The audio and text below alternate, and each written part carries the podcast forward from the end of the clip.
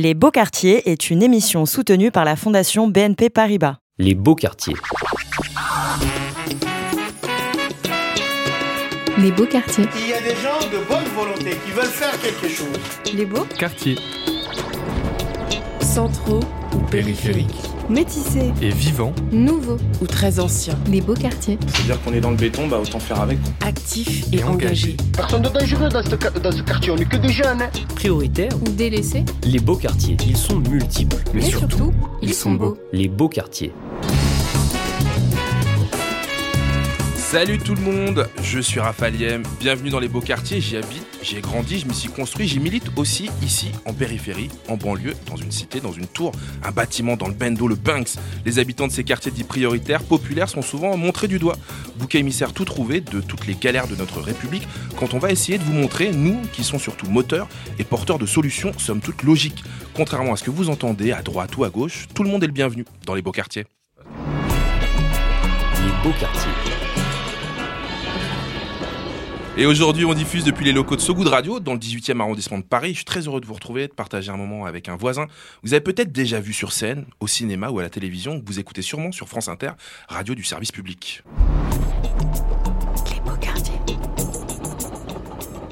Ah, on tient le coup, mes petits pacificateurs poutinophiles atlantisto non alignés. Hein C'est nous. Ouais, ouais. Moi, perso, j'ai passé mon week-end à siphonner de l'essence. Hein, ce que je pisse, ça peut démarrer un scooter. On est pas mal.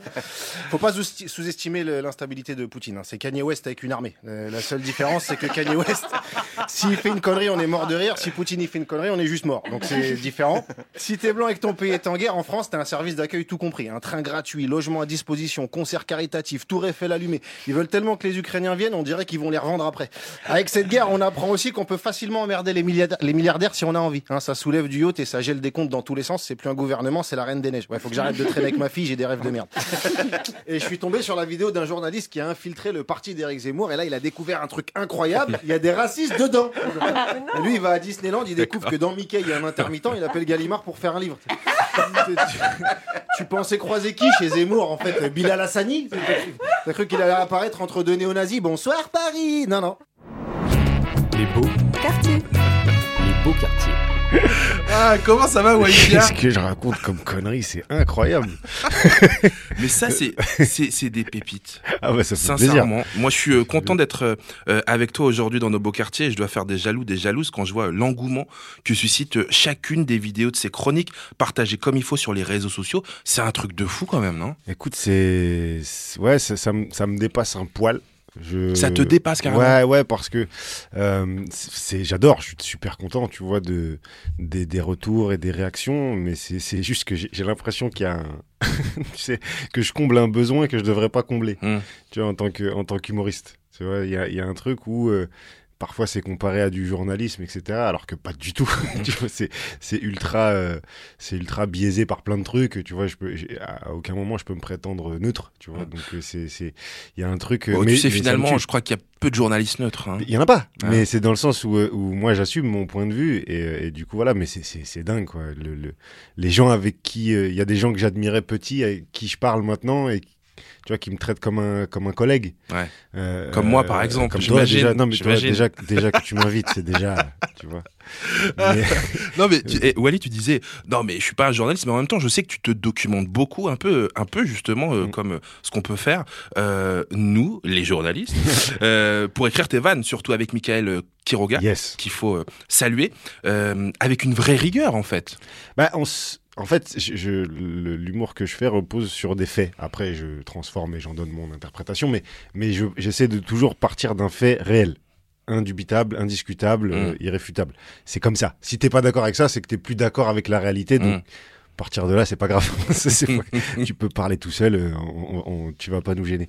Mais, euh, mais voilà, donc c'est c'est le, le vrai travail que je fais, c'est ça. Et surtout, euh, je m'inspire de la vie de gens qui travaillent. Vraiment, sur, euh, sur ces sujets-là. Moi, j'ai pas le temps de de- d'écrire une thèse sur, euh, sur X ou Y. Il y en a Mm. qui l'ont fait. C'est gratuit, c'est sur Internet.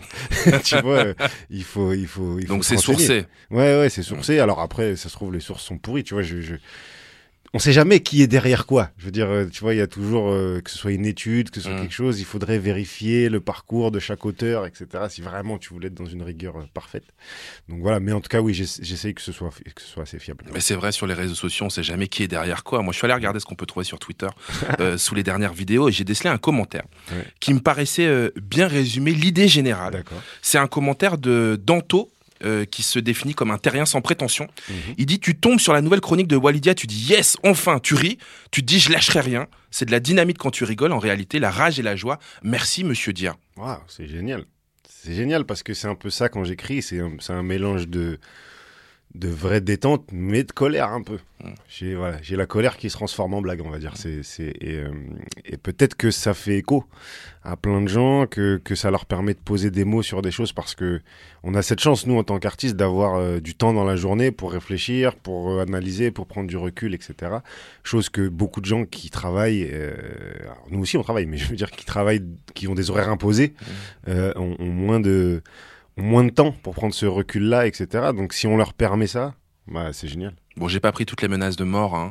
Je suis passé. euh, Honnêtement, il y en a, mais il y en a pas tant que ça. Il y a des insultes. Ouais, oui, même. ouais, ouais, mais, mais, mais je te jure que je m'attendais À pire. à pire. Quand je vois certains des fois qui disent Pardon, rien. On en, on en rigole, hein, mais euh, Ouais. c'est terrible. Hein. Ouais, ouais, non, mais c'est clair. Moi, j'ai rigole, mais euh, j'ai reçu des trucs. Heureusement que ça fait longtemps que tu vois que je suis dans le dans le dans le parcours et circuit. que, ouais, dans, le- dans le Mm. cirque même. Et euh, et, et du coup, ça, ça me touche plus, mais mais je comprends qu'il y en ait que ça touche énormément. Le truc, c'est que honnêtement, je m'attendais à pire. Ouais. Et en- parce que je vois certains des fois qui disent pas grand chose, hein, qui disent juste euh, le racisme c'est pas bien Et qui sont allumés. et qui se font allumer. Ouais. Tu vois, moi, je leur rentre dedans, mais vraiment, je suis dans eux, je vois leur côte et je, je, je vois la lumière à travers la bouche. Peut-être parce que tu fais peur. Ben, je- non, je Tu pense sais, pas. il y a, il y a l'arme de la vanne aussi. Non, je pense que c'est plus pervers que ça. Je pense qu'il y a toute la frange facho, etc., qui sait très bien que je suis là, qui sait très bien que je les allume, mais disent si on lui rentre dedans, on lui rend service. On le, tu vois, on, Hmm. on, on va, on va l'ériger en, en adversaire contre nous. En Mm. plus, il va falloir se le farcir parce qu'il est relou. tu vois, donc euh, je pense qu'il y a un calcul plus pervers. Bah ouais, parce qu'il y a la scène, il y a la radio évidemment euh, euh, très régulièrement. Euh, Il y, y a ce commentaire dans l'eau que Danto sur Twitter que je viens de lire, mais j'oublie pas non plus les fleurs offertes par les gens du métier, tes collègues humoristes qui concèdent un petit perfect en riposte et chronique, ou euh, à l'un de ceux qui t'a mis sur le devant de la scène, Jamel Debbouze, Yes. qui vient de te mettre aux commandes de la nouvelle saison du JCC, du Jamel Comedy Club, qui passera cet été. Est-ce que la boucle est bouclée alors? C'est c'est pas forcément une boucle bouclée, c'est, si tu veux, euh, Jamel m'a rendu un, fier service. Et euh, au moment où je peux lui rendre l'appareil, euh, bah, je suis là. J'ai cette reconnaissance du ventre et, euh, et, et, et, surtout j'ai la chance qui, tu vois, qu'on ait gardé une bonne relation et que, et que voilà. Et puis ouais, c'est, c'est, c'est un cadeau hein, qui, qui, qui me fait en me permettant de revenir sur un truc. Tu sais, c'est toujours bien de revenir à la maison, mais Ouais. avec l'expérience en plus. Tu vois, de se dire là, quand j'étais quand j'étais au Comedy Club, j'étais fébrile en vrai. Je, je démarrais, c'était euh, c'était j'étais ouais, j'étais fragile. J'apprenais mon métier, j'étais en stage. Moi je me rappelle, tu sautais partout, Ouais, tu vois, t'avais deux montres au poignet. Exactement, tu une vas en sur force, chaque, tu veux qu'on te voit, tu cries, tu ah écoutez-moi, je suis je suis marrant, tu vois. Et puis euh, et puis tu prends voilà, tu prends un peu d'expérience, tu manges quelques petits coups, tu tu et quand tu reviens, dis ok, maintenant 7-8 ans après, on va voir euh, on va voir où ça en est et en plus avec cette responsabilité là, même si j'ai tenu vraiment à ce que Jamel fasse des trucs euh, euh, Ah, il passe quand même. les faire, bien sûr. Oui, bien parce sûr, que le, sûr. le- le but du jeu de- du JCC, c'est quand même de présenter de nouveaux artistes. Ouais, et puis il faut, faut, faut quand même se rendre compte de, de ce que fait Jamel depuis 15 ans maintenant Ah avec oui. le Jamel Comedy. C'est-à-dire là, il y en a plein, on serait des, des Liverou. Mm. Tu vois, cousin. on- Non, mais c'est vrai. Il y a un moment, il faut, il faut, il faut remettre sa place dans l'histoire à Jamel et dire qui, qui peut dire aujourd'hui, j'ai ouvert la porte à autant d'humoristes que lui? Mm. Et autant de, en plus, Autant. souvent issus des beaux quartiers. En plus, tu vois, Ah. en plus, bah, nos n'était pas là, frère, t'imagines Wally, je lis aussi ce, ce tweet qui dit, qui dit, je pense que pas mal de gens pensent. C'est un tweet déjà, rien que le blaze, on adore, at Beyoncé exotique. mais c'est des vrais tweets, hein. Ouais, J'ai ouais. pas genre inventé. non, non, hein. je te- je te crois. Beyoncé exotique qui dit, j'aime bien la branche qui prend Walidia depuis plusieurs années. Comment est-ce que tu l'interprètes ce tweet? Bah, c'est c'est normal parce que, en fait, je suis arrivé avec ce genre de truc quand je faisais On ne demande qu'à en rire, etc. Et Ça, c'est une émission de télé à laquelle ouais, t'as ouais, participé. France 2, il y a, euh, ouais, il y a 10 piges hein. Et, euh, et en fait, je me suis fait couper beaucoup de trucs. Dans, euh, dans les textes, dans les, dans les choses. Je me suis même, il y avait même un prime qu'on avait enregistré où j'étais dedans, ils m'ont coupé. Carrément. Et moi, et Pourquoi? moi, euh, Parce que je faisais un sketch sur un, un terroriste qui cherche du travail et qui expliquait la différence entre l'islamisme et l'islam. Tu veux dire que c'était pas très prime time? Non mais t'imagines, ça je fais ça, c'est en 2013. hein. C'est avant les attentats, c'est avant, euh, tu vois, c'est, c'est-à-dire que je, je- bon, on avait déjà vécu le 11 septembre et tout ça, mais mais euh, mais c'était avant tout ça, tu vois, c'était vraiment, euh, il fallait déjà que le message passe. Je sentais que, tu vois, il y allait Mm. avoir un truc. Bref, et je, et je fais ça et la veille de la diffusion, il y a un mec de l'équipe de Barma, tu sais, qui m'appelle. Donc ça, c'est la productrice. Ouais, ouais, de cette émission Exactement, ouais, c'est, vrai qu'on parle comme si. Ah, mais Et, je euh, raconte à ceux qui nous écoutent. hein. Et il m'appelle, il me dit ouais, euh, l'émission est un peu longue, euh, du coup, euh, bah, on a dû couper ton sketch. Tu, sais, tu me dis ça la veille. T'as pas fait le montage il y a, il y a trois semaines pour le livrer à France 2. tu sais. Et, euh, que c'était le tien que ça ouais, il s'avère que celui bah, où il y a ça, alors qu'en plus on avait les gens qui étaient debout à la fin. Ouais. tu vois, il y avait, c'était pas comme si j'avais fait de la merde. Si j'avais fait de la merde, j'aurais compris, mais c'était pas vrai. Et donc bref, je fais, je me fais beaucoup couper et après je me dis bah en fait je vais jamais exister si euh, si on me coupe partout tout le temps. Donc c'est vrai que je me suis adouci. Je me suis dit, peut-être t'es pas aussi légitime pour parler de, de ce genre de truc, euh, personne te connaît, qu'est-ce que tu vois, qu'est-ce que tu veux Parle de toi, présente-toi déjà avant de, avant, avant de vouloir dire ça. Et donc j'ai eu cette période-là, et puis euh, je suis ressorti, voilà, il y a, il y a, il y a 3-4 ans avec mon nouveau spectacle, où je, en étant plus confortable dans ce métier où on n'allait pas me couper comme ça, et de toute façon, même si on me diffuse pas, je m'en fous, eh ben j'ai pu, j'ai pu me lâcher un peu plus. Plus confort et donc le gars se lâche un peu plus. Le spectacle dont tu parles, il est actuellement en tournée partout en France. Ça s'appelle Ensemble ou rien. C'est un titre inspirant, moi, qui me plaît beaucoup, qui sonne quand même comme un coup de pression aussi. c'est adressé à qui euh, Ensemble à, à- à ton public ou euh, plus largement à une génération? C'est- c'est même pas euh, c'est c'est pas une injonction c'est c'est ma réalité ma façon ma façon pragmatique de voir le futur soit on se regroupe le plus vite possible autour de choses qui sont à peu près logiques pour tout le monde et, qu'on avance soit il y aura plus rien. Je peux pas faire c'est pas comme si je voulais faire de la nuance ou quoi c'est qu'il y a un moment là euh, c'est écrit dans tous les rapports du GIEC qui tombent tous les six mois. C'est voilà il, il reste plus que ça. Après, moi, c'est tout ce que je peux dire. Je peux pas faire plus que ça, tu vois. C'est, c'est- je- Le GIEC qui nous rappelle là euh, très récemment qu'on n'a plus que 3 ans hein, Ouais, euh, pour euh, changer de braquet. trois ans. Sinon, ouais, euh, le climat va se déchaîner sur nous. ouais, bah sur déjà sur les plus pauvres hein, de base, et qui vont morfler. Si, si là l'immigration les dérange, attends, attends de voir euh, 2000, euh, 2027, 2028, 2030. hein. Mm. C'est, c'est, c'est- enfin voilà. c'est- Là, on, on peut que, on peut faire que ça. On a, on a un petit, un petit, petite tribune, un petit espace. On va dire ça et puis après on dira à nos gosses, écoute, papa il a essayé, qu'est-ce que je te dis Il faut raconter en tout cas que tes envies de scène, elles commencent euh, pas avec l'humour, mais avec la danse. Yes. Tu yes, faisais quoi? yes. Qu'est-ce que tu Euh, rentrais comme step? J'étais, j'étais vraiment dans tout ce qui est debout, pop-in, new style. Ah oui euh, Voilà, ouais, c'était des trucs que je kiffais. Et, euh, et ouais, ouais, j'ai, on, on a fait deux trois battles, deux trois trucs, tu vois. Bon, c'était, c'était tranquille, hein, tu vois. C'était Mm. pas, on n'était pas au juste debout, mais, mais, euh, mais on s'amusait bien. ouais. Et c'est euh, en faisant des petits battles que tu t'aperçois en fait que faire le show, c'est provoquer le sourire, c'est voir le rire chez les spectateurs, et c'est ça qui te fait kiffer. Yes, c'est, bah, c'est exactement ça. C'est-à-dire que pendant les battles, pendant les trucs, quand t'arrivais à faire rire, c'est rare, tu vois, dans les battles que ça rigole. C'est là, sinon c'est waouh, machin, nan, mais arriver à faire. Et puis je me dis, je kiffe ce truc. Et du coup, bah, forcément, le seul endroit où tu peux le faire plus, c'est le one man. Les beaux Quartier. Les beaux quartiers. Ça fait du bien d'être à la maison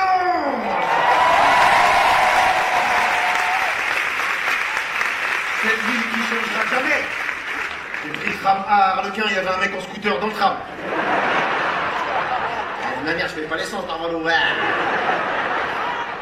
Rien n'a changé ici Toujours un coup de couteau donné toutes les 7 minutes T'arrives à l'office du tourisme, ils font pas un parcours touristique ici. Ils font un parcours de la violence. Dans le sud, là, on a tout ce qui est séquestration, saucissonnage. En bas, on a tout ce qui est règlement de compte, braquage. Voilà, prenez le pack d'entrée, c'est un, un 9 mm chargé. Voilà. Avec des petites grenades de rossignol. Faisaient du ski avant, mais maintenant ils sont mis dans la guérilla. Ça paye mieux. Vous avez un gilet Non? Première fois. Ça me fait du bien d'être ici, je te jure.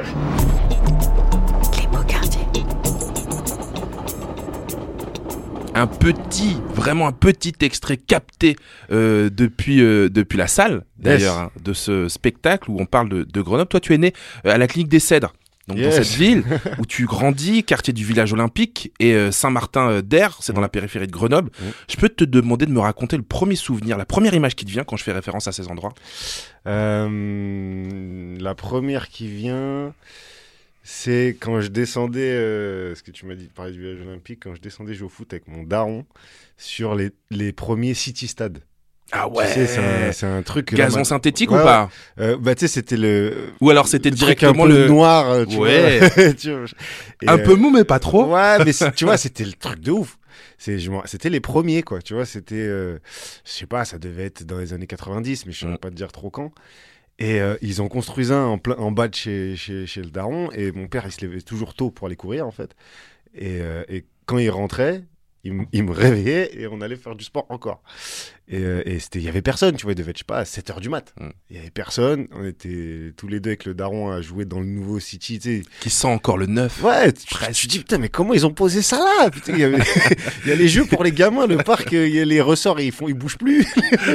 et là, il y a un city stade. Et, et- et après, le truc, évidemment, il était surblindé euh, de- du, du lundi au lundi. Quoi. De Grenoble, tu dis, euh, on est très fort là-bas parce que c'est une ville qui est très dure, voire antipathique. Ouais, c'est c'est une ville. euh, Il y a une froideur qui s'en dégage et c'est dommage parce que c'est comme tout. Une fois que tu es dans ton groupe de potes, tout va bien et tu vois, euh, tout le monde rigole et tout.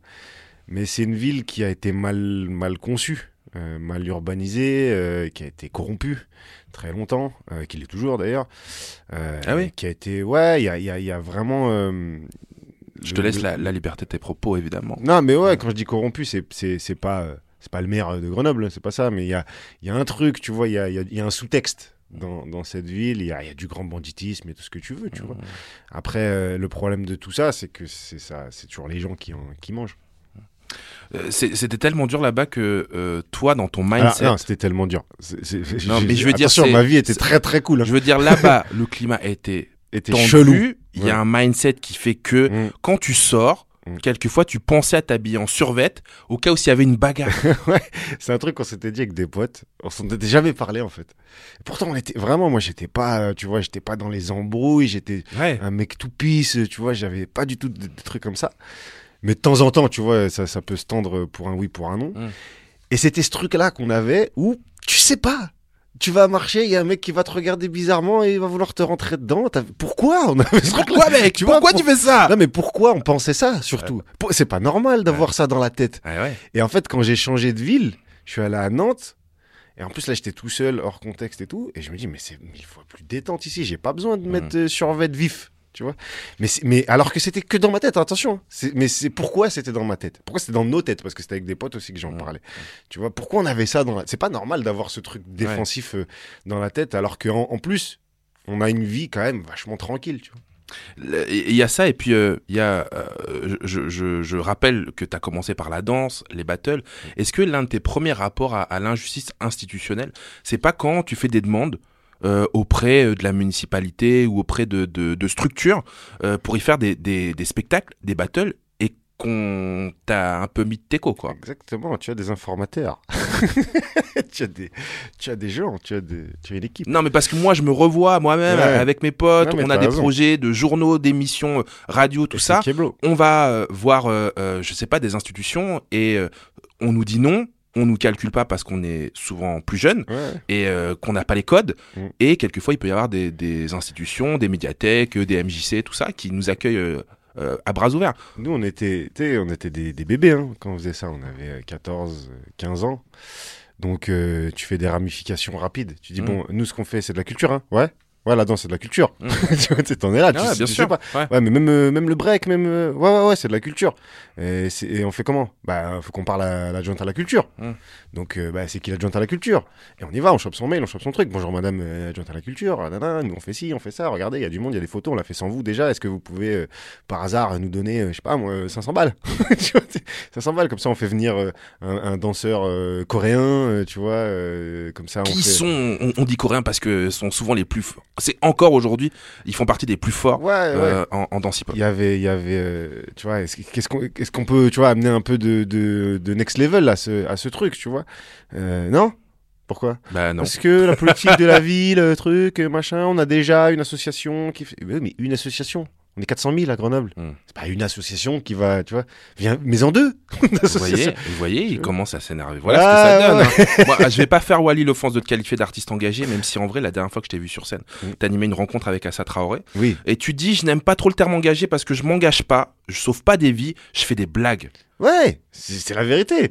Des gens engagés, c'est des gens qui sont euh, dans les associations, Ouais. des gens qui sont sur le pratique, des gens qui, qui aident des, des, des, des, des dizaines, des centaines, des milliers d'autres gens. Moi, je fais des blagues. C'est pas, tu vois, faut, faut Tu pas... Je ne lutte pas, je fais rire ceux qui luttent. Ouais, parce que j'ai l'impression, comme j'essaie de comprendre leur euh, système de lutte, leurs arguments, je, je m'intéresse au combat. Et ben, j'ai l'impression de les divertir aussi eux, parce qu'ils ont ils y ont droit, ils peuvent pas lutter toute la journée, tu vois. Il y a un moment, euh, faut rigoler. Voilà, moi, j'ai que cet emploi-là, et euh, et je trouve que se définir comme engagé, c'est faut plus que des mots. Moi, c'est des mots, tu vois, des mots. euh, Alors certes, dans une grande tribune et tout, mais ça reste que des mots. On t'a demandé quels sons t'avais envie d'écouter résonner fort dans nos beaux quartiers. Justement, quelqu'un qui manie les mots. Yes. Quelqu'un qui peut sembler, selon euh, euh, les gens qui l'écoutent, dire qu'il est, engagé, énervé. Pourtant, c'est vraiment quelqu'un de gaulerie. Un mec très très pisse. Il s'agit de Medine. Yes. Ah bah ouais, ouais, c'est c'est vraiment moi ce mec-là, euh, je suis son travail depuis longtemps et euh, franchement c'est c'est on- c'est une plume d'une qualité euh, qui mérite plus de plus de lumière. Made in France, pas made in Okay. Je suis pas made in France quand je vois les étudiants devant le crous faire la queue pour obtenir la moitié d'un casse-croûte. Encore un texte qu'on vilipende, ça faisait longtemps. Normal que je prenne les premiers coups si je suis toujours en avance sur mon temps.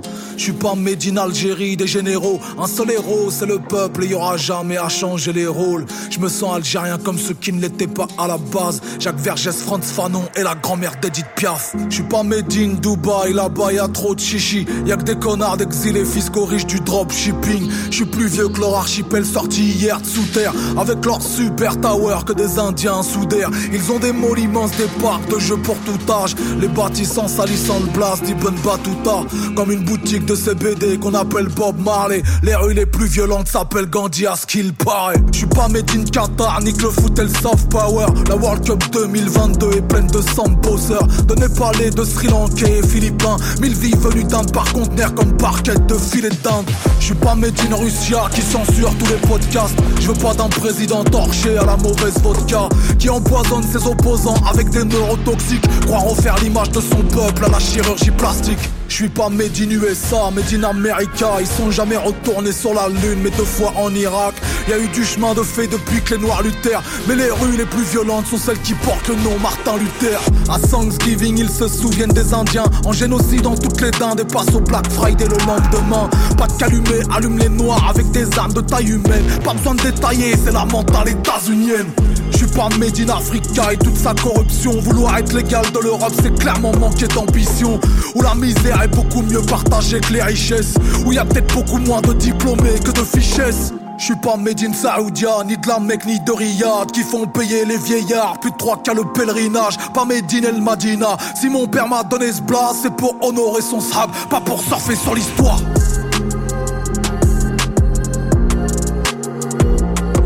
Made in France. Made in France. Made in France. Made in France. Pur produit des pays pauvres. Je suis un palmier du pays de Co. De la France périphérique comme Adama. Oublié comme Airbnb à Damas Politiquement je suis médiniste de gauche. Entre Ademo, NOS et Pierre des proches. Chaque fois que je rappe y'a v'là les doses Chaque fois que je prends position je perds des proches. J'ai comme une envie de prendre à l'heure actuelle Chez qui y a plus de connards que de prix Nobel. Vous serez prêts à vendre du papier à des arbres Même les poissons ont la honte d'être emballés dans vos pages Ils sont en train de faire de nous leur pire ennemi. Quand ils s'adressent à l'un de nous comme Pépita dans Pyramide, prends des coups de matraque dans le pif comme des tests antigéniques. Si tu l'ouvres, c'est qu'un islamiste, au mieux un indigéniste. Pendant qu'ils vendent des rafales au régime des Émirats, ou bien l'essence de Total pour les bateaux de la birmane. Pendant que Pépé peut plus payer, son plumard médicalisé. Si j'étais personnel soignant, je me serais déjà radicalisé. Ils reculent l'âge de la retraite, mais avance l'âge de la mort. Disent que c'est nous qu'appelons meurtre, envie de gerber jusqu'à l'aurore. Est-ce que l'État nous protège ou l'État se protège de nous? Je sais plus si la France ça s'épouse, si on s'embrasse ou on s'étouffe. Je sais plus si je dois militer ou au contraire me limiter. Est-ce que mes repas de mille sont des réunions en non-mixité Pour me sentir intégré, j'ai rien trouvé d'autre qu'un défaut. Quand le français perd sa beauté, alors il défigure les autres. Les beaux quartiers.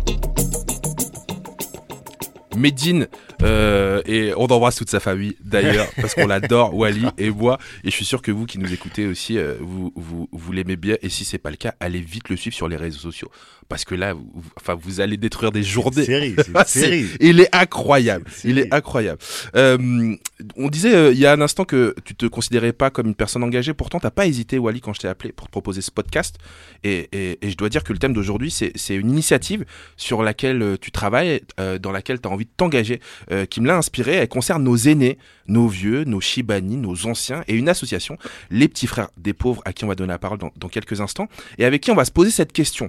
Pourquoi nos beaux quartiers s'occupent-ils mieux de nos aînés?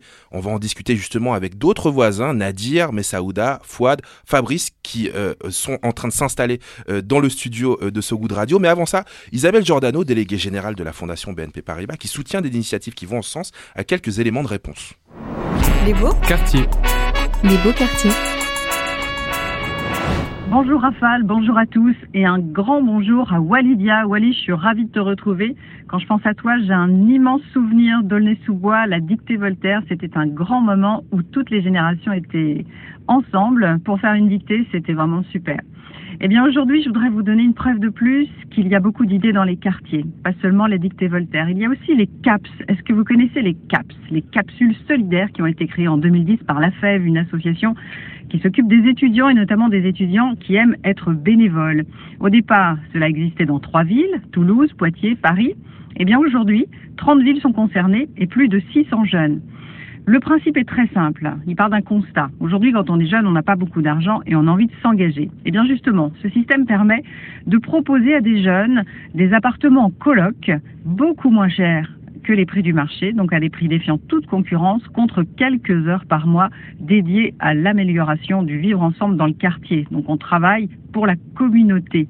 À Nantes, je vous donne un exemple. J'ai vu des jeunes qui récupéraient des encombrants, qui les transformaient en arbres à livres pour la médiathèque. Une autre a pris un lit, une place, très fort, elle l'a transformé en baby-foot géant pour les enfants du quartier. Un autre a créé un jardin partagé. Eh bien, parmi tous ces jeunes, il y en a pas mal qui s'occupent aussi des personnes âgées. On les aide à faire leurs courses, ils font la cuisine, ils vont acheter des médicaments. Je trouve que ces CAPS, eh bien, c'est un système assez innovant, très original. Ça nous vient de Belgique où là-bas ça marche pas mal. CAPS, K-A-P-S, regardez sur Internet. Voilà une bonne manière de créer du lien et ça nous prouve donc une fois de plus que dans les quartiers il y a de très bonnes idées.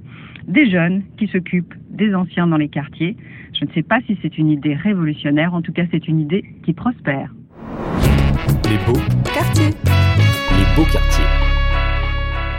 Merci Isabelle, hein, qui a pas pu s'empêcher de name dropper Nantes, Ouais. ta ville de cœur aussi. Hein. Ouais, ouais, où j'ai habité longtemps et où il y a plein d'initiatives culturelles, associatives, solidaires. euh, il se passe des choses là-bas. Eh ben, on l'a entendu. Autour de ce thème euh, de nos aînés, on accueille d'autres voisins autour des micros des beaux quartiers. Fabrice Talandier. Bonjour Fabrice. Bonjour. Merci d'être avec nous. Toi, tu es directeur des territoires du développement et de l'innovation chez Petits Frères des Pauvres. C'est plus de 360 équipes qui sont présentes en France, qui luttent par différentes actions contre l'isolement et la solitude des personnes âgées, prioritairement euh, les plus démunies.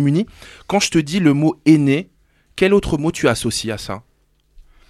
Quel mot j'associerais? Euh, Compliqué. je- alors, je- parce que je suis Un imprégné seul, dedans. un seul. Ben, J'allais dire isolement. Ouais. Isolement quand, quand tu as, 75, 80 euh, piges et que tu, tu vois personne, que le- la seule personne que tu peux voir, c'est le facteur, mais tu plus de courrier, ou c'est l'auxiliaire de vie qui vient euh, t'aider à faire ta toilette, comment tu vis ta vie les, les 10, 15 ans qui te restent à vivre là, euh, tout seul? Effectivement, qu'on se dit qu'il y a un vrai problème. Avec nous aussi, il y a Nadir Dandoun, réalisateur, écrivain, journaliste, qui est avec sa maman, Messaouda, sont les citoyens les plus restats de l'île Saint-Denis. C'est dans le 93, parce qu'ils ont fait un film ensemble, Des figues en avril, dont on va reparler dans quelques minutes. Mais tous les deux, quand je vous dis aîné, il y a quel mot qui va avec? Alors moi je pense à euh, sagesse, je pense à passé douloureux. Et toi, Wally, quand je te dis aîné? C'est ouais, transmission. Transmission, euh, euh, solidarité et euh, malheureusement, euh, parfois, ouais, oubli. On a Messaouda qui est avec nous, on lui dit bonjour quand même. Comment ça va Messaouda? Ah bon, on est très content que vous soyez là. Hein. Merci. Bah non, hein, merci à vous. Hein. Les beaux quartiers. Les beaux quartiers. Ah, moi je connais Nadir depuis des années. Dandoun et pas Dendoun parce qu'on dit dentiste et pas dentiste. Je l'ai connu. euh, Ah oui, je me, rappelle très très bien. Euh, tu peux reprendre d'ailleurs ce, micro Nadir. Moi, je l'ai connu journaliste puis bouclier humain pendant la guerre en Irak et puis écrivain avec ses livres Journal de guerre d'un pacifiste, Lettre ouverte à un fils d'immigré, qui résonne avec la journée sans immigrés qui va lancer en 2010, une journée pendant laquelle celles et ceux qui se reconnaissent dans ce terme auraient euh, pu s'ar- s'arrêter symboliquement de travailler. Il sera également un tocard sur le toit du monde dans lequel il raconte noir sur blanc son ascension de l'Everest, presque à l'arrache. Au sommet, il va arborer euh, un cœur en carton avec écrit dedans 93, un exploit qui a inspiré le feel-good movie L'Ascension avec Ahmed Silla, Alice Belaïdi et Walidia, qu'on retrouve aussi dans ce film. Il gravira d'ailleurs euh, plus tard, je me trompe pas, le Kilimanjaro Oui, et puis d'autres montagnes après. et d'autres montagnes encore, et d'autres exploits. Il y a aussi ce livre, Nos rêves de pauvres. Tu avais déjà entendu parler de ce Lascar, tu l'avais déjà Ah, croisé oui, bien sûr, évidemment, sur le fameux tournage de, de l'Ascension, euh, où donc on, on- jouait avec Kevin Razi, les animateurs radio qui suivaient Ouais. son ascension et qui, euh, qui justement euh, vivaient en live, s'inquiétaient pour lui, euh, euh, essayaient de faire de- des vannes autour de ça et, et en fait donner un côté euh, live and direct. euh, Tu- Alors tu sais, ce qui est ouf, c'est que c'est que je fais une voix dans ce film. Ah ouais Je fais. euh, Mais je oui, pense- mais oui. Je fais Mais une oui. voix dans ce film. Et ce, qui, oui. et ce qui est incroyable, c'est que lui vient de me révéler, mais comme si de rien n'était, qu'en fait je devais avoir ton rôle. Ouais, tu sais. c'est ouf. Mais je crois que j'étais pas dispo ce jour-là. Je Ah fais ouais, genre, je fais genre, mais je pense que Wally était beaucoup meilleur que. T'es beaucoup mieux que moi, Mais ça non, mais sûr. tu t'aurais été très bien aussi. tu vois. Je- en tout cas, je savais qu'avant cela, il avait entrepris un tour du monde à vélo, Nadir, contre le sida, qu'il aura fallu qu'il arrive en Australie pour qu'on considère enfin ce Frenchie comme un Français, lui qui a grandi dans un HLM de la cité Maurice Thorez euh, à l'île Saint-Denis, qui revient toujours parce que c'est là-bas qu'habite sa maman, Messaouda, arrivée en France en 1959. Elle a une vingtaine d'années. Il lui a consacré un film ajoutant ainsi le métier de réalisateur à sa longue liste de talents, et parce qu'on est moins là euh, que pour parler de lui, mais surtout des figues en avril, un documentaire sublime, filmé à la première personne, où il fait le cadeau de partager avec nous sa maman. Combien de fois Nadir a été projeté ce film indépendant? Euh, je dirais euh, 180, 200 fois. Voilà. Il a fait le tour de France, hein. Ouais, ouais. Et puis donc, euh, on l'a aussi projeté en Suisse, euh, en Belgique, au Maroc, en, Al- euh, en Algérie en septembre 2018, euh, dans sa ville natale. Donc là, il y a- enfin, voilà, c'était très très fort. Combien de, combien de fois en, en la présence de ta maman? Alors, ma mère peut pas venir à chaque fois, mais. Alors qu'elle est réclamée, hein. Elle- ouais, elle a réclamé, mais elle a dû venir peut-être 30 ou 40 fois. Donc euh, voilà.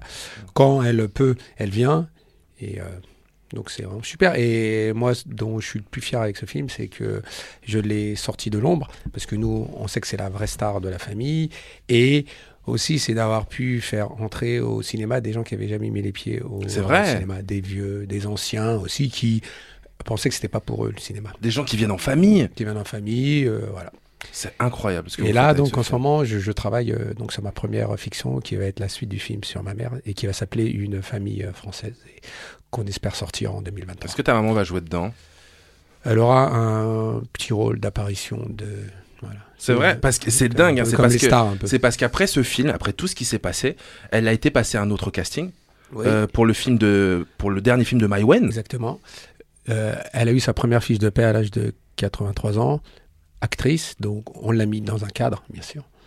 Enfin, voilà, ma mère n'avait jamais euh, enfin, voilà, été enfin, enfin, voilà, donc elle a jamais bossé de sa vie, même si je pense Enfin, que elle a jamais bossé avec une fiche de paye, tu veux dire, parce qu'à la Voilà, maison, je sais qu'elle a beaucoup tu- travaillé.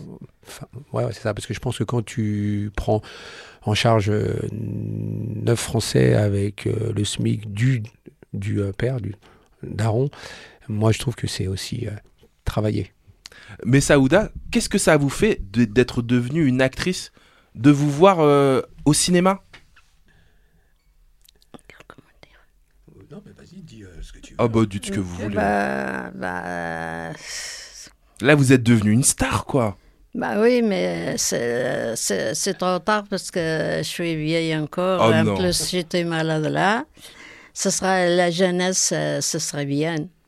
Non, mais nous, on est déjà content de vous voir à l'écran. hein. Des jeunes, c'est vrai qu'il n'y en a pas assez, mais il y en a déjà à Bah, l'écran. Mais vous voilà, savez, des gens, de, ça, euh, des gens de votre âge, on vous voit rarement au cinéma. Eh Des ben, gens de la cité Maurice Thorez, on en voit encore ouais, moins au ouais, cinéma. c'est- vrai. Euh, on a, on a, dommage, on a des, des trucs euh, que m'ont envoyé les enfants, que m'ont envoyé toutes euh, des fiches, tout ça, les mots. On on n'a pas pris. Là, ils sont à la maison. Ah, des coupures de presse. ouais, a- euh, J'en ai plein.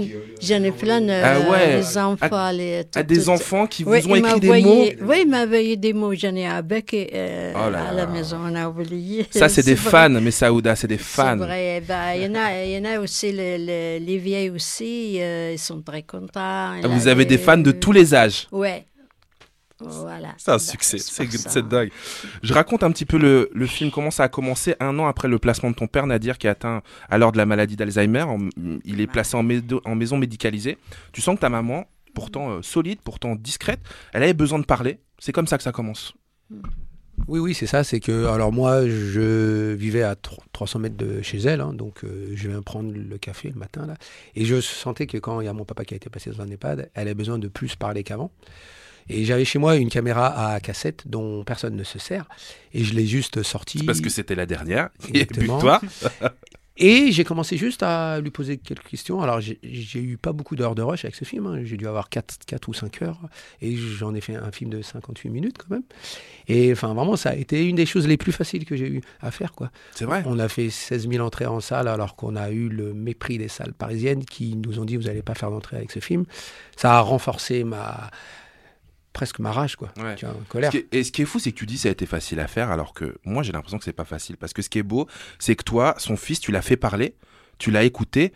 Fabrice, je rappelle, t'es au petit frère des pauvres, ça a l'air d'être la base, ce que fait Nadir, parler avec sa maman, l'écouter. Mais c'est pas le quotidien de toutes les personnes âgées dans nos quartiers. Hein. Non, c'est pas le quotidien. Et alors, ce qui est, ce qui est génial, c'est de, de, de voir la, la pulsion de vie. C'est-à-dire, euh, être actrice à 83 ans, c'est aussi montrer que, quel que soit son âge, on, on, on a euh, un projet de vie, on, peut se, se, se projeter, construire, avoir des rêves, aller au ciné, voyager, etc. Et malheureusement, c'est pas le cas de, de beaucoup de personnes Mm. âgées en France. Il y en a euh, 530 000 en, en mort sociale. Il y en a 2 millions personnes âgées de plus de 60 ans qui sont isolées. Donc on imagine, hein, 2, millions de personnes. C'est-à-dire que euh, c'est euh, c'est le département du Nord où les gens sont isolés, ne voient personne, sont euh, sans lien avec la famille, sans lien avec des amis. C'est, c'est, c'est pas, on n'a pas envie de le vivre, quoi. C'est, euh, c'est horrible. Et donc l'idée, c'est d'emmener des bénévoles, quoique des bénévoles, euh, des citoyens, vous, moi, euh, quel que soit son âge. hein, les plus jeunes, ils ont 16 ans, euh, les plus vieux, ils ont 75, 80 ans, qui vont prendre le temps de, ce que disait Nadir, hein, de d'aller toquer et de prendre un café le matin, de discuter, de, de faire attention, de, de demander comment ça va, quoi. Tout simplement. Il faut qu'on revienne sur ces actions, on, on le fera dans, dans quelques minutes, mais avant ça, euh, euh, Messaouda, euh, je tenais à dire que c'est devenu un symbole, hein, contrairement à ce que tu parlais des diffuseurs, des, des, des salles qui ont, ont un peu pris le, le film de haut, euh, alors que ce film, il est universel. Bah oui, c'était de... Oui, c'est vrai que c'était juste de montrer bah, que on peut tous s'identifier à elle. quoi. C'est une maman courage euh, qui a mis sa vie de côté pour que ses mômes ne manquent de rien. Enfin voilà, donc elle a pris soin de son mari. quoi. Donc euh, tu vois, t'as pas besoin d'être euh, kabyle pour être touché par son histoire. Quoi.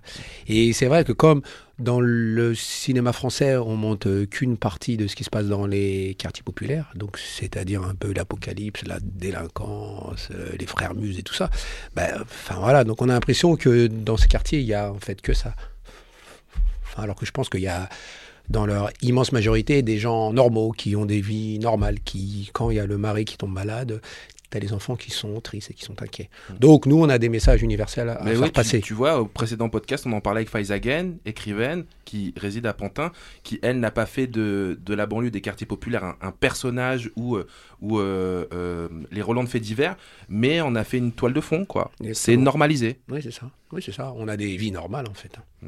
Euh, Qu'est-ce qu'ils vous disent, Messaouda, les gens qui viennent à la projection Parce qu'évidemment, on raconte euh, pour celles et ceux qui sont jamais allés voir un film avec euh, l'équipe du film qui vient avant ou après, et ben on regarde le film et puis après euh, l'équipe, le réalisateur, la réalisatrice, quelques acteurs ou actrices viennent répondre à quelques questions du public.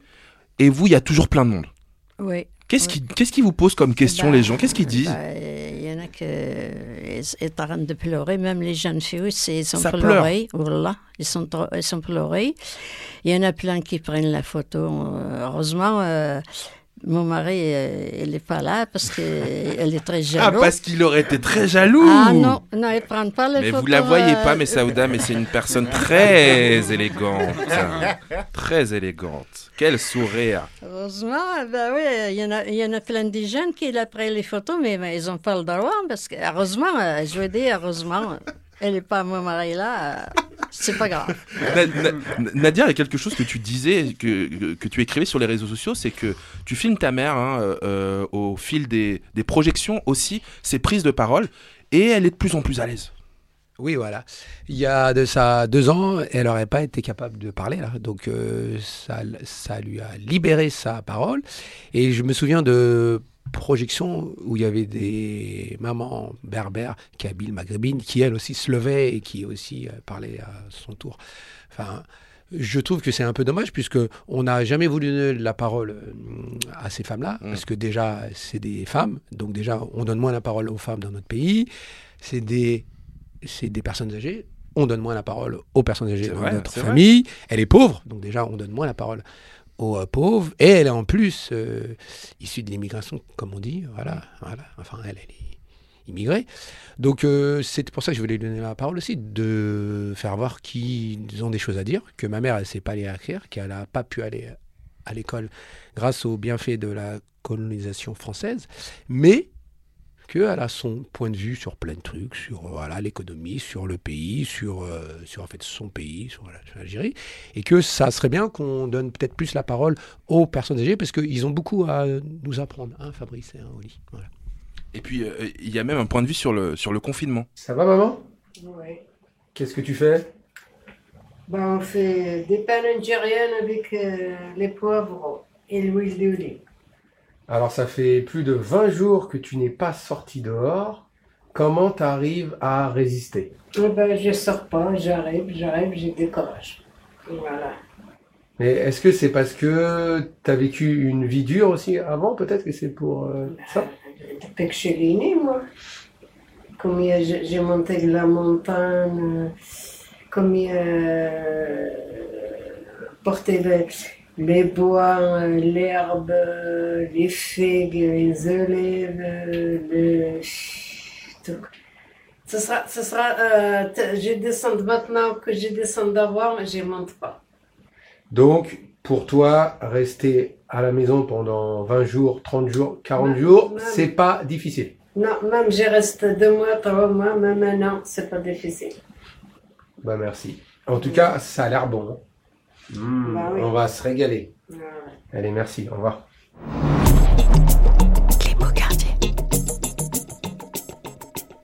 Il faut revenir quand même sur cette période du confinement hein, qu'on a tous et toutes vécu euh, ces deux dernières années. Euh, elle a été compliquée pour nos aînés, non, Nadia? Ouais, ouais, je pense. hein.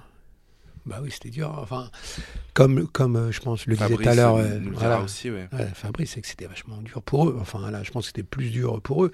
Et euh, moi, ce qu'on fait, je dis souvent, c'est que quand un, quand un pays n'arrive pas à s'occuper de sa jeunesse ou de sa vieillesse, on peut pas dire que c'est une. On peut pas dire que c'est un pays normal, quoi. Tu vois, normalement, on devrait mettre le paquet sur les jeunes et sur les vieux, quoi. Non mais Wally, ça pourrait être punchline dans une de tes chroniques, ça. Non, mais c'est exactement ça. C'est-à-dire que à un moment, euh, cette société de chacun se débrouille et, et, et, et, normalement, si quand on veut, on peut. Non, c'est pas vrai. Quand on est jeune, Le quand fameux on... quand on veut, on peut. Ah, qui me qui me fatigue avec ce- ce- ce- cette mentalité, euh, tu vois, de, de moi tout seul et, je marche sur les autres. Non, t'as besoin d'un escalier euh, pour monter euh, quand quand t'es jeune et t'as besoin de quelqu'un qui te tient la main quand tu descends l'escalier. C'est un moment, c'est comme ça. C'est la vie humaine. T'as des fragilités enfants, t'as des fragilités euh, plus vieux, t'as aussi des fragilités adultes. Et normalement, il doit y avoir des mains qui peuvent se tendre. Et, c'est trop facile d'oublier les, personnes âgées. C'est beaucoup trop facile, puisqu'elles elles disent rien, se plaignent pas. Donc, euh, donc voilà, sauf les Balkany. Beaucoup. dans, dans nos beaux quartiers, euh, Fabrice, euh, euh, qu'est-ce qu'elle a révélé cette période du confinement euh, euh, pour parler de nos aînés? Ben, elle a relevé euh, deux oppositions. La première, c'était que on s'est on s'est vraiment trouvé avec des, des, des personnes âgées qui nous appelaient en nous disant, euh, ben, euh, j'ai- j'ai j'ai plus personne pour venir faire mes courses. Qu'est-ce que comment comment je Comment fais on fait comment on fait pour manger quoi euh, on- Ça a relevé aussi la fracture numérique, c'est-à-dire que quand on te demande d'aller télécharger ton attestation pour pouvoir sortir Ah oui, et que ça. et, que- et que t'as et que t'as pas d'ordi, t'as pas d'imprimante, t'as pas de connexion internet, hein, 35% des, des plus de 65 ans ont pas de connexion internet. Comment tu fais? Euh, Donc ça, La ça- fameuse dématérialisation. C'est ça. qui m'avait appelé, elle m'a dit faut, faut que je signe l'attestation pour moi-même, par moi-même, avec moi-même. J'ai dit oui, maman. J'ai dit mais non. Donc, donc tu as, eu ça, c'est-à-dire le, le- le- le- le- la problématique, j'allais dire, euh, logistique, technique. Après, Ouais. tu as, eu t'as eu des phénomènes de glissement, c'est-à-dire qu'on on- on a vu des personnes âgées dont l'état de santé s'est dégradé parce qu'elles étaient toutes seules chez elles. Elles étaient enfermées, des- des- des chaînes de... On va, pas, on va appeler ça l'information en continu qui, qui étaient anxiogènes et, et, et J'aime bien, tu dis, on va appeler ça des chaînes d'information. Oui, on sait très bien de laquelle tu parles. Hein. Voilà. Et, euh, euh, et, et- donc, on a vu des situations de glissement et des gens euh, qui, ont, euh, qui ont eu un état de santé qui s'est dégradé, euh, mais de manière extrêmement vite, allant parfois jusqu'aux tentatives de suicide, voire au suicide de certaines personnes âgées. On a eu aussi euh, le regard de la société. C'était à cause des vieux qu'on était confinés, parce qu'il fallait les protéger. Et donc on, a- on- on avait plein de gens, on les entendait sur, sur sur Facebook, sur les réseaux sociaux, dire mais euh, qu'on enferme les vieux, mais qu'on nous, nous on nous laisse sortir. Donc ça, ça a quand même montré quelque chose du regard que porte la société sur l'agisme. Et, et à côté de ça, on a quand même des, des, des, des, des- des- des centaines de milliers de citoyens qui se sont mobilisés. Et c'est ce qui, moi, me, me donne un petit peu d'espérance de, de, Mm. de voir ces, ces, ces jeunes, ces salariés qui ont dit ben, Moi, je suis chez moi, comment je peux vous donner un coup de main, Bien etc. sûr. etc. quoi. Ça, c'était génial. Parmi eux, le collectif Banlieue Santé, porté par euh, Abdelali El Badawi, Mm. euh, notamment en Seine-Saint-Denis, mais aussi euh, en Seine-et-Marne, qui a fait beaucoup en emmenant euh, des colis, des kits médicaux, euh, en toquant euh, à la porte des personnes âgées euh, dans nos quartiers populaires. Je pense aussi au collectif euh, Plus sans ascenseur, euh, qui est parti de Bobigny aussi en, en Seine-Saint-Denis. On aura justement euh, Fouad, euh, qui est son instigateur, dans quelques instants au téléphone avec nous. Mais avant ça, et pour terminer sur des figues en avril, euh, Nadir, ton père, on en parlait tout à l'heure, il s'appelle Mohand, Mohand Dandoun, c'est devenu lui aussi un symbole. Euh, si vous prenez le périph' sud autour de Paris, euh, vous arrivez à Paris, vous risquez d'être happé par son portrait. Ah oui, son portrait, lui, sa photo, enfin plutôt une fresque à la hauteur de la porte de Châtillon. Il a été immortalisé en géant, graffé par un artiste, un street artist qui s'appelle Vince, du côté de Malakoff, sur une façade visible donc par des milliers de personnes tous les jours. Quand je vous ai demandé à, à tous les deux, Messaouda et Nadir, une chanson à diffuser aujourd'hui, vous m'avez demandé Slimane euh, Azem. Vous pouvez nous rappeler qui c'est? Alors, Slimane Azem, ça a été le premier chanteur euh, kabyle à parlé de l'exil de tous ces Kabyles qui quittaient leur village pour venir euh, travailler en France. On le connaît très peu en France, enfin voilà, non, on connaît. Et donc c'est un gars qui a quitté l'Algérie euh, dans les années 50.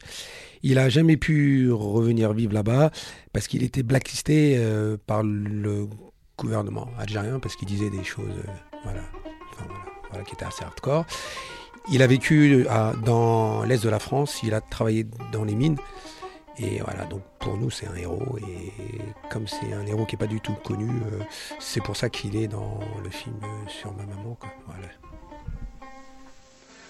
زير تمذيت يلهان تفقد ذي الجرنان ذي الافريك مشهور يسميس.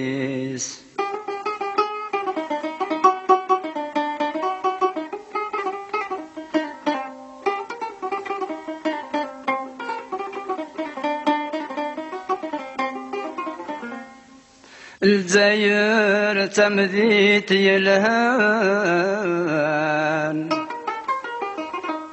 تفقد ذي الجرنان دي الافريك مشهور يسميس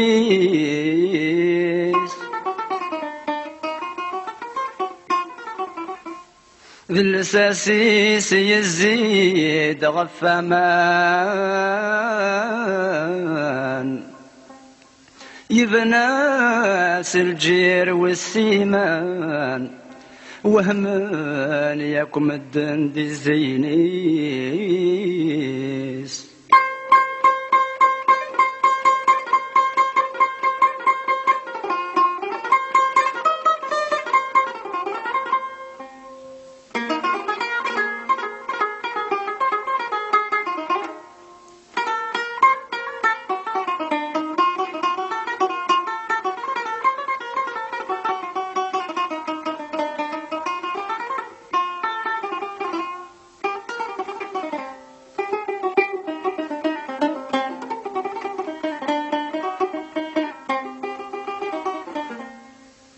ذي الساسيس يزيد غفمان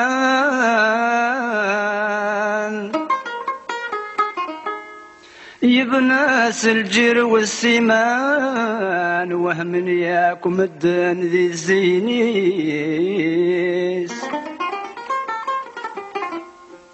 يا سيدي عبد الرحمن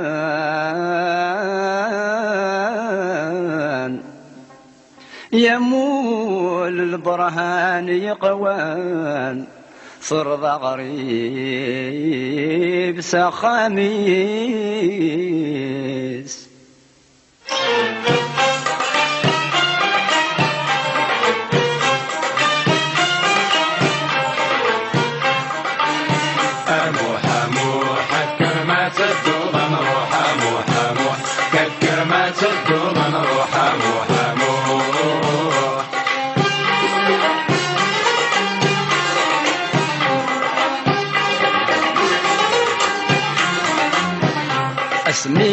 بلا ضروحة غزو خاصنا فاس الوالدين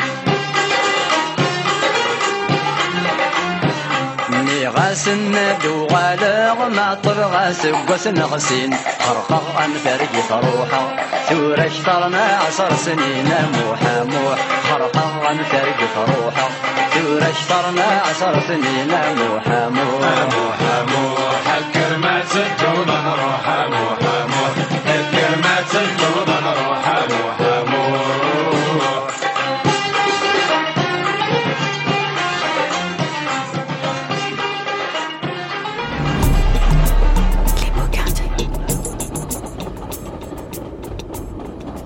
Slimane Azem, le morceau s'appelle Amo Amo. J'ai bien prononcé, mes Saouda Comment, tu, comment vous dites Amoh, amoh.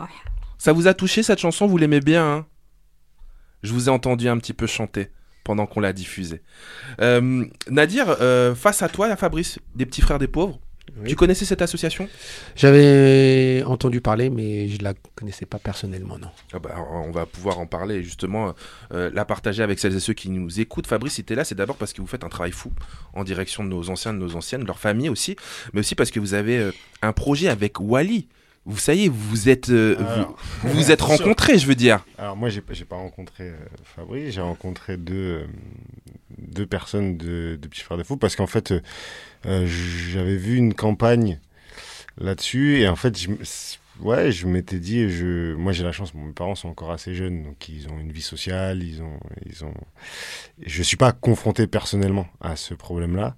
Mais ça par touche. contre, j'ai plus mes grands-parents depuis longtemps, donc en fait, Mm. euh, c'est vrai que c'est un âge en fait avec lequel je suis plus en contact. Je- Comme j'ai plus de grands-parents, euh, et du coup, euh, je Mais t'as pas suis- peur des vieux, hein? Non, justement, je- Non, moi hein, je me. t'as pas peur de Messaouda qui est avec nous, là? Absolument pas. Non. Justement, moi je me rappelle quand j'étais petit, j'avais mon école qui était à côté d'une maison de retraite. Ah ouais. Mais c'était une maison de retraite, euh, c'était pas un EHPAD où ils les laissaient euh, crever par terre. Non, non, il y avait un vrai truc. euh, il y avait, un- y avait des échanges. Ouais, et en fait, ils, ils nous envoyaient, nous, l'école, des fois, avoir un parrain.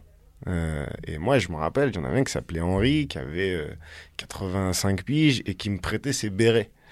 Et c'était stylé, tu vois, les bérets. Non, mais c'est vrai, tu vois, c'était des beaux bérets, euh, machin, et, on a, et, et il avait une petite tête, donc ça, tu vois, ça marchait.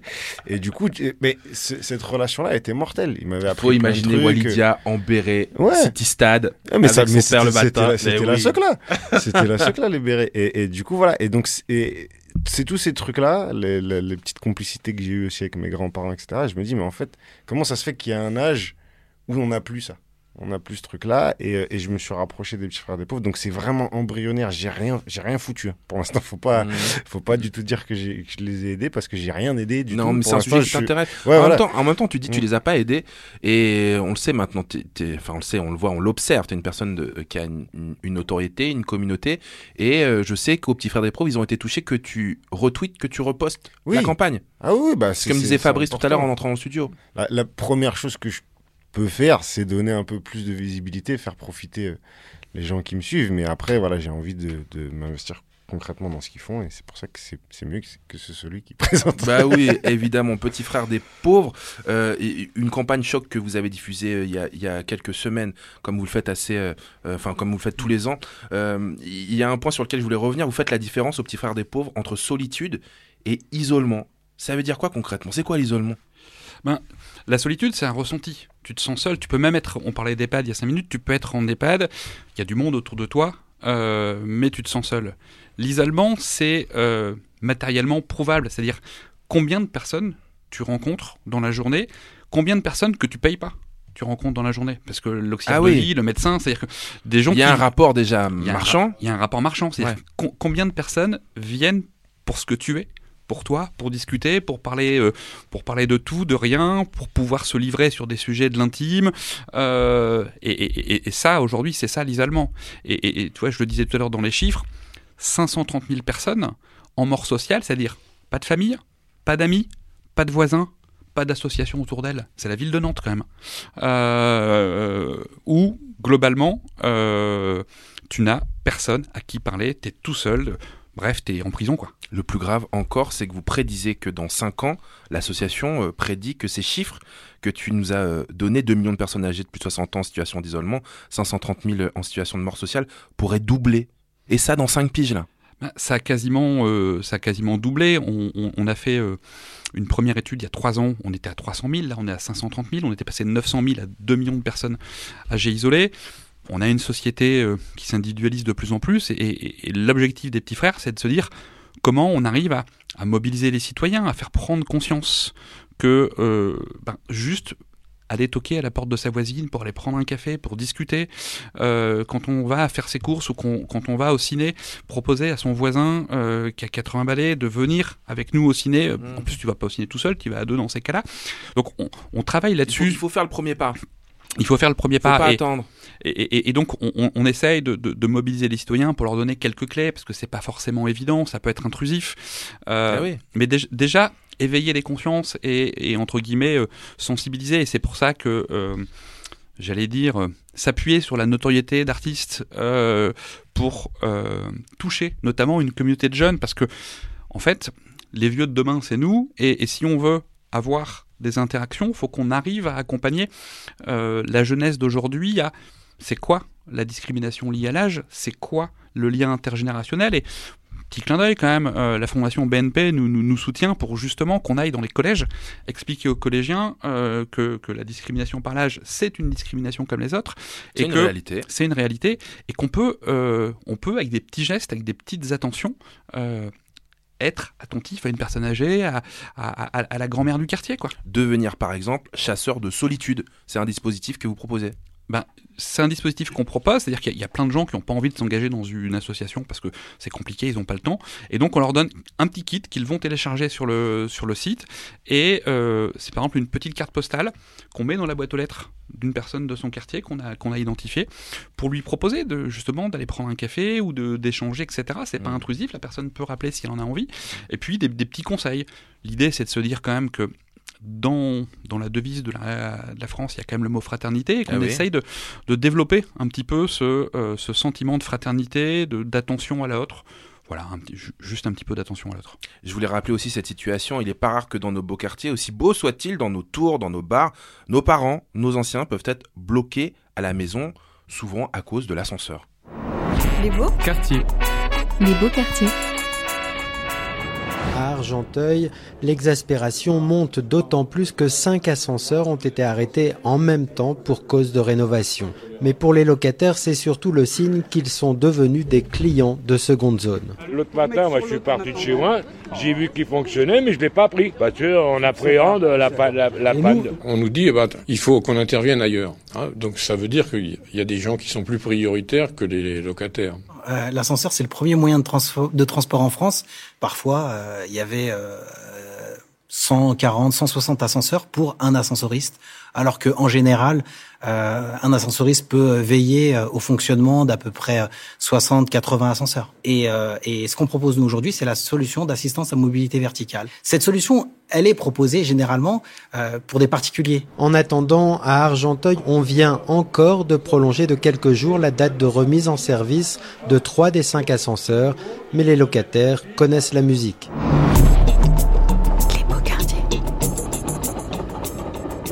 Et pour en parler avec nous, Fouad Benhamed, le fondateur du collectif Plus sans ascenseur, qui est né à Bobigny, en Seine-Saint-Denis. Comment ça va, Fouad? Bah écoute, euh, très bien, merci. Alors, Fouad est connecté euh, avec nous euh, par téléphone. À quel moment est-ce qu'on fait appel à toi, Fouad, au collectif, quand on en a marre d'appeler le bailleur, en fait, non? Euh, bah quand on est euh, quand on est résigné, quand on est résigné, euh, on fait appel on fait appel au collectif. Donc c'est euh, un collectif qu'on a fondé en 2016. D'ailleurs, euh, je, salue Nadir parce qu'on a été aussi sur des combats ensemble euh, concernant ce genre de situation.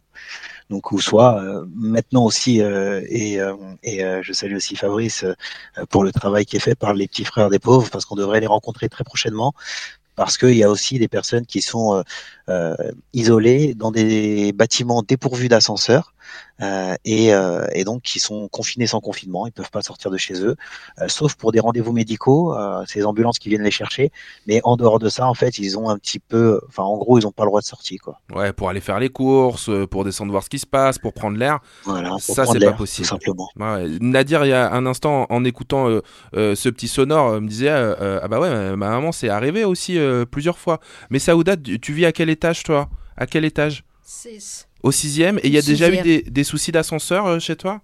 Bah maintenant, non. Avant, oui. C'est arrivé. Et qu'est-ce qui s'est passé quand c'est arrivé? Il y a eu une mobilisation hein, sur les réseaux. hein. Bah, j'arrête et bah, j'ai resté un mois et une heure pour euh, ils arrivent euh, à ouvrir la porte. Ah, vous êtes euh, resté coincé, quoi, carrément Oui, resté, ouais, trois fois. Heureusement, sortant, euh, c'est fichon. Moi, j'ai j'ai allergique, je suis allergique. Ah oui. J'espère pas. J'ai assez par terre. Vous, avez- vous respiriez pas Non, non. Panique, quoi. Non, ouais. Nadir, alors quand c'est comme ça, euh, toi, tu as eu une solution, c'est-à-dire que tu as utilisé aussi ta communauté Oui, voilà. Et puis, j'avais mis ça sur euh, Facebook.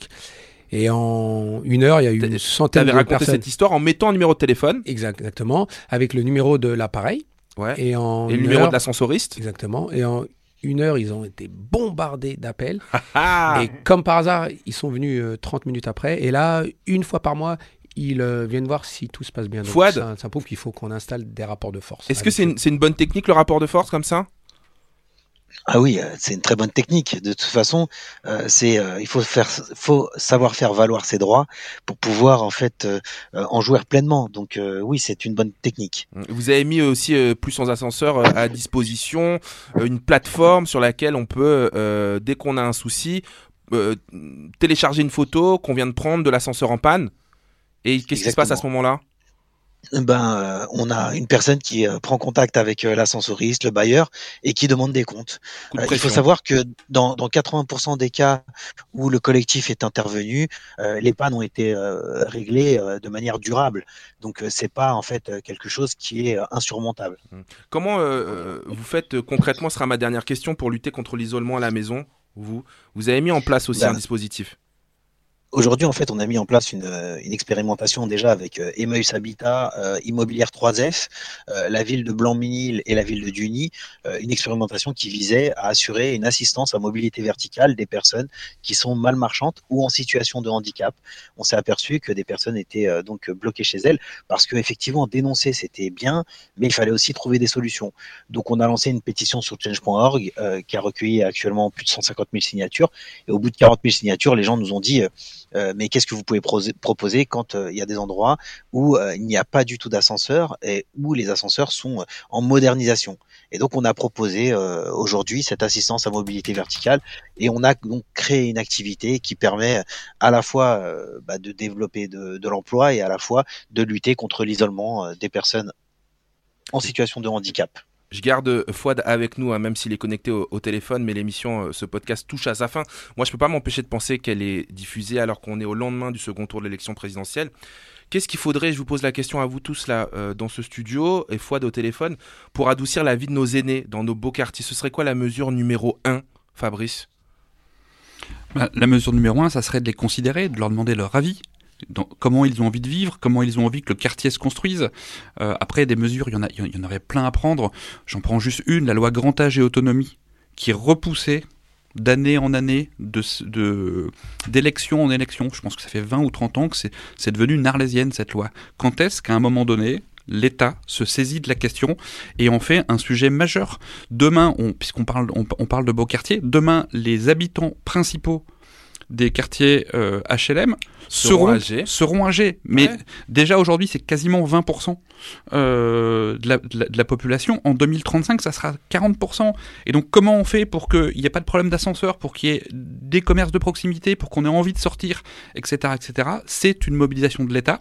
Et puis, il y a aussi euh, les citoyens. C'est-à-dire qu'il faut qu'on se sente tous concernés à un moment donné et qu'on se bouge un petit peu pour juste être attentif au- à son voisin, lui rendre un service, euh, avoir envie de se marrer et d'aller discuter, qui nous raconte ses histoires. Euh, Voilà, quand on, quand on entend les histoires de Messaouda, moi j'ai envie d'avoir une Messaouda à côté de chez moi qui me raconte ses histoires.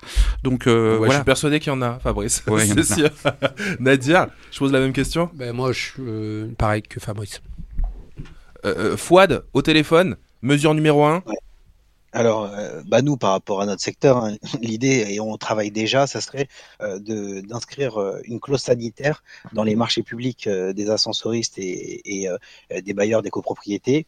Et euh, c'est en fait pour euh, simplement répondre à une problématique qui est du bien vieillir chez soi et d'avoir le choix de pas être euh, déplacé euh, en EHPAD ou dans un dans une maison de de retraite quand on est en capacité de pouvoir bah, vivre dignement, mais quand on a des problèmes de, de mobilité verticale. Il faut savoir que l'une des premières causes de placement dans un EHPAD, c'est justement le problème, la problématique de mobilité verticale. Et ça a été inscrit dans un rapport, le rapport sur le grand âge, pour la première fois, euh, parce qu'on avait été interrogé euh, sur cette question. Donc ça serait d'inscrire une clause Ouais. sanitaire euh, dans les marchés publics des ascensoristes. Je pense, je, je pose la même question euh, à Walidia.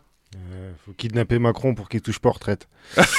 non, c'est non, mais c'est- c'est c'est dans, la- dans Pardon, la suite de te- tout ça. oh là là, on rigole. On rigole. C'est dans la suite de tout ça. C'est régulariser en fait le, le commerce du grand âge via les EHPAD, via les retraites privées, etc. Parce que justement, quel intérêt ils ont à, à, à entretenir les ascenseurs si ça pousse les, les vieux à partir dans des EHPAD privés Hmm. Tu vois, c'est c'est ce genre de, de contradiction là. Quel genre de, de, de vieux tu seras, toi, euh, Wally? Faut pas que je vieillisse. Faut pas. Parce que le moment où tu sais que après c'est tranquille, ça va être. euh, je, je pense que je serai un vieux sympa, mais, mais ronchon. Mais Saouda, qu'est-ce qu'on peut se souhaiter aujourd'hui Qu'est-ce qu'on peut se dire? On va- Qu'est-ce qu'on va dire? On va dire. euh, on attend la paix, on attend euh, Shafa'a, comme on dit euh, chez nous, c'est en arabe. Shafa'a, Shafa'a, Shafa'a. Amin, Amin, Shafa'a. Iluma. Les beaux quartiers. La paix. Merci à tous nos invités. On se souhaite la paix grâce à Messaouda. Merci beaucoup. Merci euh, Nadir Dandoun. Euh, Messaouda Dandoun. Nadir a réalisé un autre film documentaire, Petit Pas, Euh, on vous donne euh, les prochaines dates de Projo sur nos réseaux sociaux. Merci Fouad du collectif Plus sans ascenseur, Fabrice pour les petits frères Merci. des pauvres, Euh, une spéciale pour un compatriote de Wally, un collègue Stéphane Echinard. euh, Yes. qui m'a euh, rencardé sur quelques trucs lui, au sujet de Grenoble. Merci euh, Wally en tout cas d'avoir pris du temps pour ce podcast. Euh, merci à vous d'avoir suivi cet épisode sur So Good Radio, les beaux quartiers imaginés avec la fondation BNP Paribas.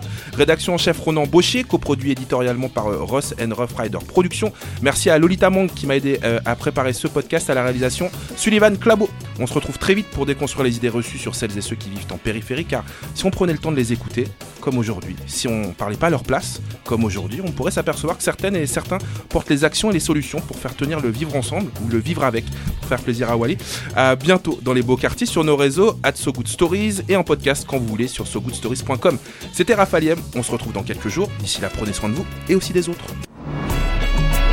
Les beaux quartiers.